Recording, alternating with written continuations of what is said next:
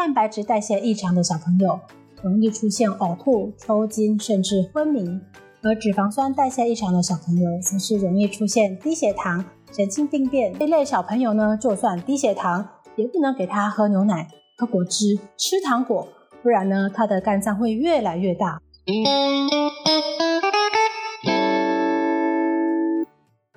三分钟医学堂，让你更健康。我是儿童遗传及新陈代谢科陈冠荣医师。大家好，今天要带大家来认识先天性代谢异常疾病。各种糖类、蛋白质、脂肪呢，都是我们人体所必需的营养成分。但是，一旦过程中制造或是回收出了问题，就会引起各式各样的代谢疾病。好比说，蛋白质代谢异常的小朋友，容易出现呕吐、抽筋，甚至昏迷，而他的成长过程也容易出现发展迟缓、智力受损的情形。而脂肪酸代谢异常的小朋友，则是容易出现低血糖、神经病变、全身无力，甚至心脏肥大等等的状况。而糖类代谢异常的小朋友，则是容易出现反复低血糖、肝肿大、酸中毒等等的情形。特别注意的是，这一类小朋友呢，就算低血糖，也不能给他喝牛奶、喝果汁、吃糖果，不然呢，他的肝脏会越来越大。目前我们国家的新生儿筛检总共包含了三十项的筛检项目，已经可以筛检出多项的代谢异常疾病。可是还是有一部分的疾病会比较晚发生，比较晚被发现，所以目前需要更多的专业医疗判断还有评估。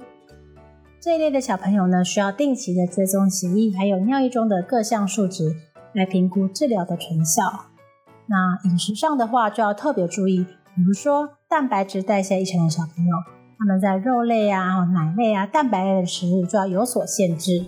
在婴儿时期呢，也建议要使用特殊的配方奶，甚至是降血压的药物。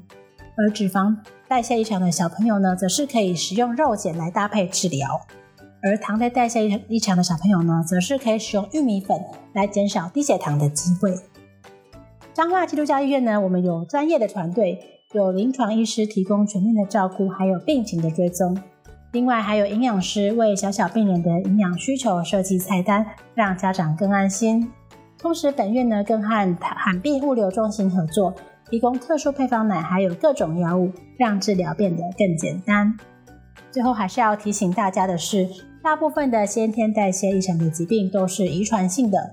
完整的遗传咨询，除了能够让家族中的每个成员更加了解疾病跟自己的关系以外，对于下一代子女再发的风险也可以更了解哦。那以上分享的内容呢，如果还有疑问，也欢迎直接到门诊来做咨询哦。三分钟医学堂，让你更健康，记得按赞、订阅加分享哦。我是儿童遗传及新陈代谢科陈冠荣医师，我们下次见，拜拜。